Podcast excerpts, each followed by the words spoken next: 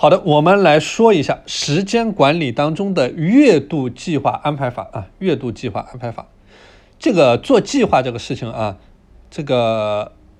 看上去很简单啊，你在街上随便拉一个人啊，找一个小学生，他都会告诉你去找一张纸，去画一个表，然后划分时间，然后把任务填进去就搞定了啊。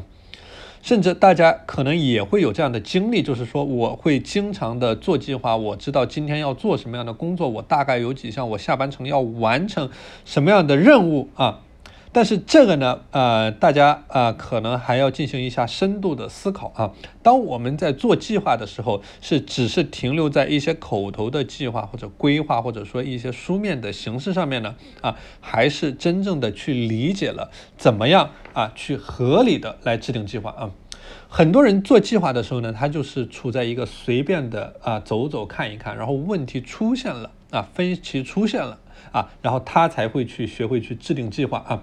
所以说啊，我们要学会从经历过的事情开始啊，然后练习对待啊，对这个事物怎么样去预判，怎么样去提前分析问题，然后怎么样去解决问题啊，这个是我们讲到的做计划的一个核心，就是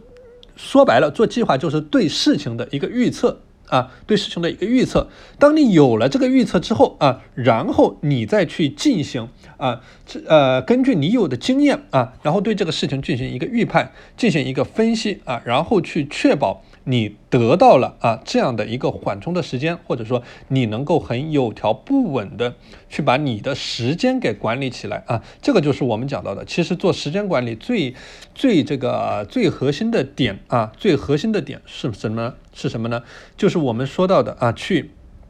用一种合理的啊。方式，然后把你的时间给规划起来，去对抗一种混乱的过程啊。所以说，我们讲到的做时间管理呢，它是在你的时间，它是有变得混乱的一个趋势的啊，它是有变得混乱的一个趋势的啊。所以说，我们做时间管理的时候，就是要把这种混乱的时间。啊，变得不那么的混乱，然后用一种整齐有序的方式啊，把它给很好的规划给管理起来啊。所以说，这个就是我们说到的啊，这个月计划的管理啊。所以说，针对这个月计划的管理呢，哪怕啊，我们每个人有不同的方式啊。比如说，在我进行时间管理的时候啊，我有月计划的管理，我有日计划的管理啊。然后我针对于我每一天的工作。我针对于我每一天的行动项啊，我都有具体的规划和管理啊。